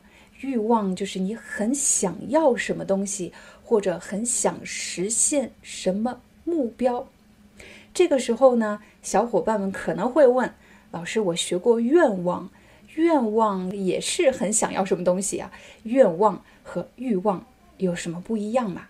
嗯，当你学习一个词的时候呢，一定要放在场景中。愿望，今天是我的生日。我马上就要吹蜡烛了，在吹蜡烛之前，我要许一个愿，愿愿望，我要许一个愿望。好了，我刚才许了一个愿，我有一个愿望，这个愿望是什么呢？我不能告诉你，因为一告诉你，可能就不灵了。不灵的意思呢，是表示就不能成真了。我刚才许了一个愿望，我有一个愿望。又或者过圣诞节的时候呢？大人们常常会问孩子们：“今年圣诞节你有什么愿望想让我帮你实现的吗？”啊，这是大孩子。如果是小孩子的话呢，很可能会给圣诞老人写信，说我有一个愿望啊，我的愿望是有一辆新的玩具汽车。这是孩子的愿望。当我们看到流星的时候，流星划过天空，很多人说：“快许愿，快许愿！我有一个愿望。”嗯，这个愿望是你非常想实现的一个比较重要的事情，但是欲望就不一样了。欲望是时时刻刻都在我们每个人心里的。有的人他们的欲望可能是有一辆名贵的跑车，又或者他非常想读懂一本非常难的书，想学会一个什么技能，有一个欲望。也有可能呢，哎呀，是看到好吃的呀，就忍不住特别想吃，有这个欲望；又或者有的人很想成功，很想变得有名，变成大明星，这些都是欲望。在我看来，欲望其实是一种内心的冲动，就是忍不住、压不住，我就是想要得到什么，或者想要实现什么目标。所以，当你使用“欲望”这个词的时候呢，一定要在“欲望”的前面加上一个修饰词，让它更具体。什么欲望？比如，啊，我特别想成功，我有成功的欲望，我有很强的成功欲望，特别想成功；或者，我有很强的名利欲望，我很想出名，让大家都认识我，变成大明星，我有很强的名利欲望。又或者呢，我是一个特别爱吃的人，我有很强的饮食欲望啊。但是通常我们一般把它缩短，说：“哎呀，我今天食欲特别好，也就是我特别想吃东西，我食欲特别好。我今天没什么食欲，我不想吃东西。但如果呢，这个人一直都爱吃，我们可以说他的饮食欲望很强，也就是他很爱吃，他是一个很爱吃的人。”还有一些小伙伴呢，他们有很强的学习欲望，很多人每天都坚持看我们频道的中文视频，为什么呢？他们希望能够坚持学习，尽快提高自己的中文水平，说明你的学习欲望很强，总是在学，想要学会什么东西，想要掌握什么技能，你的学习欲望很强。还有什么其他的欲望呢？比如权利欲望。啊，比如在公司可能是管理层、总经理、CEO 或者更高级别的管理层，他们手中握有管理一家公司的权利，他们握有是否要招聘某个人还是辞退某个人的权利。如果从国家层面来说的话，国家的管理者也就是政客，他们手中也握有权利。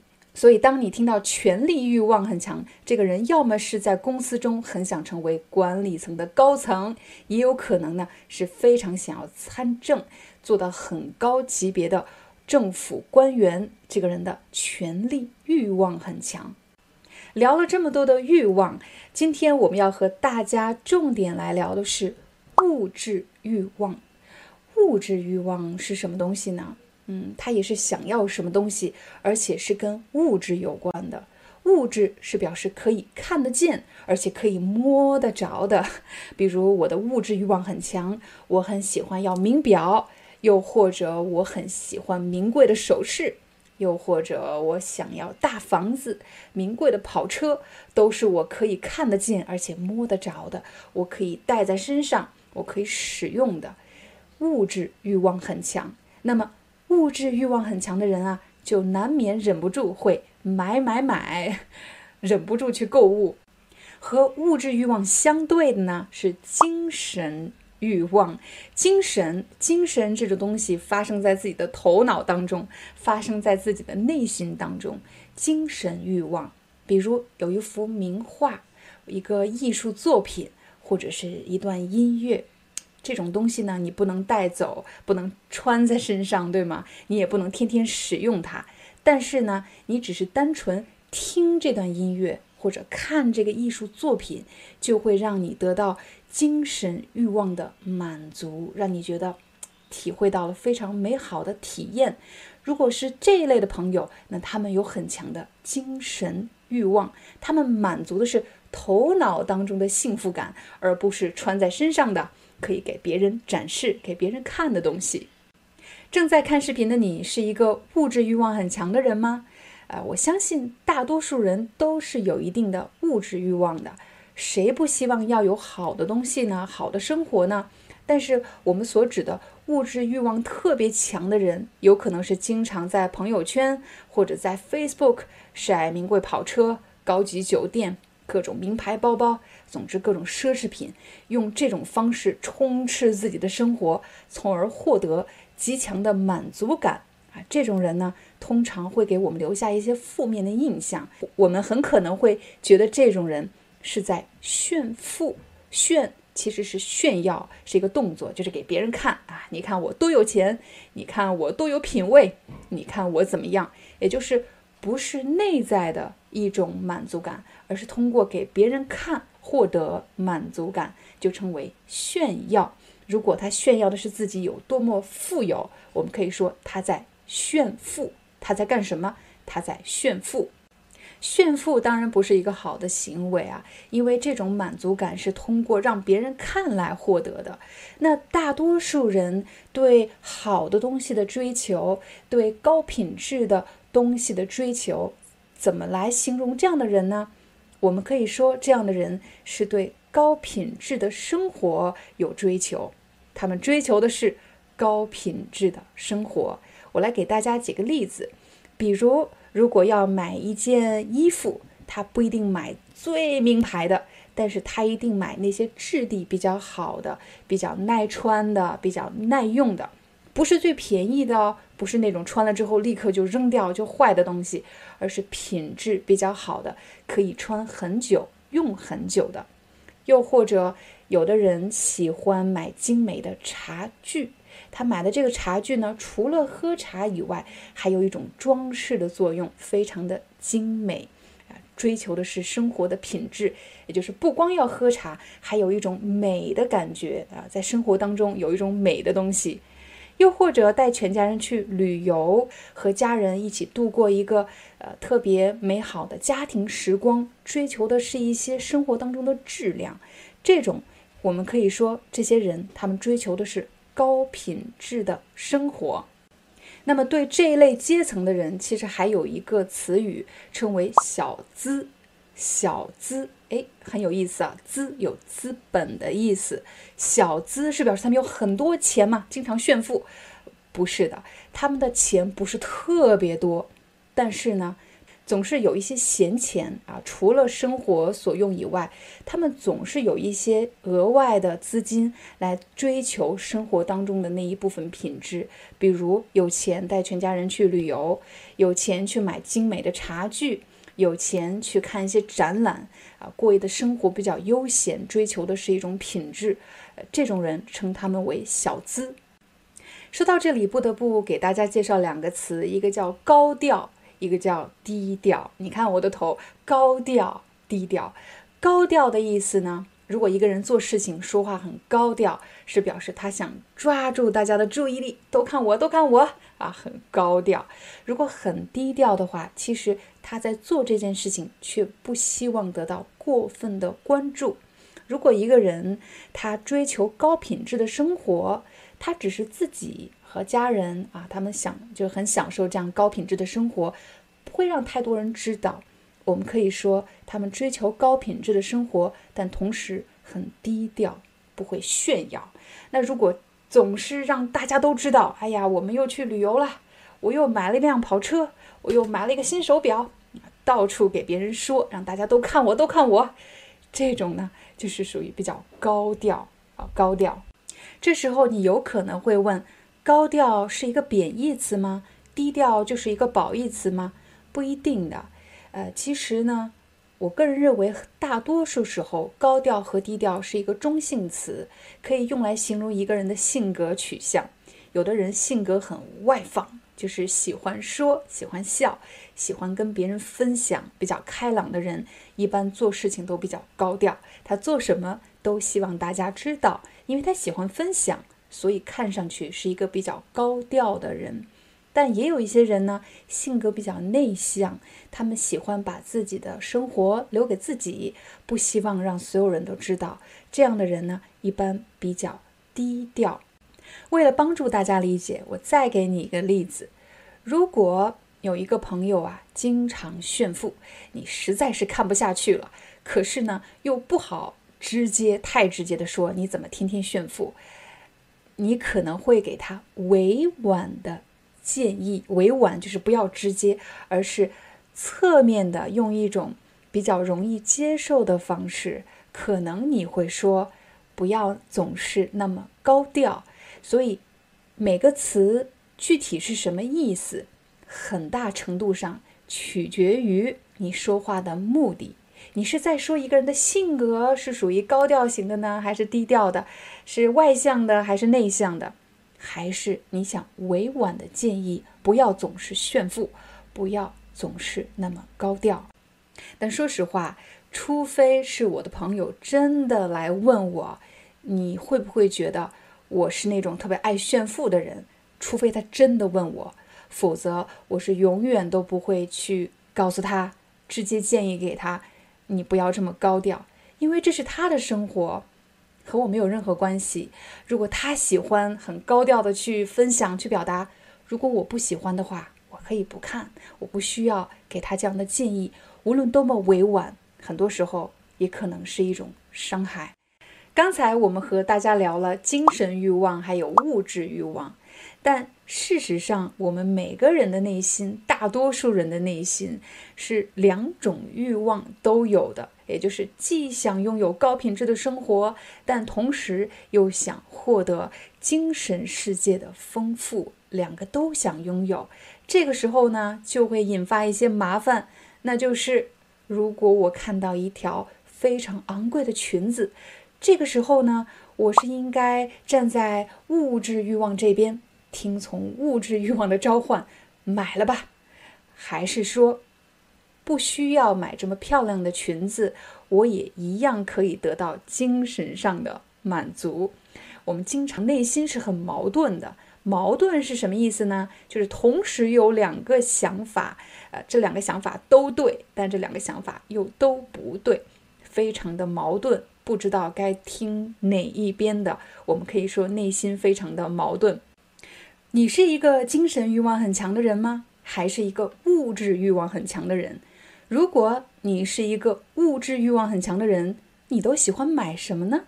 如果你是一个精神欲望很强的人，你是通过什么样的方式满足自己的精神欲望呢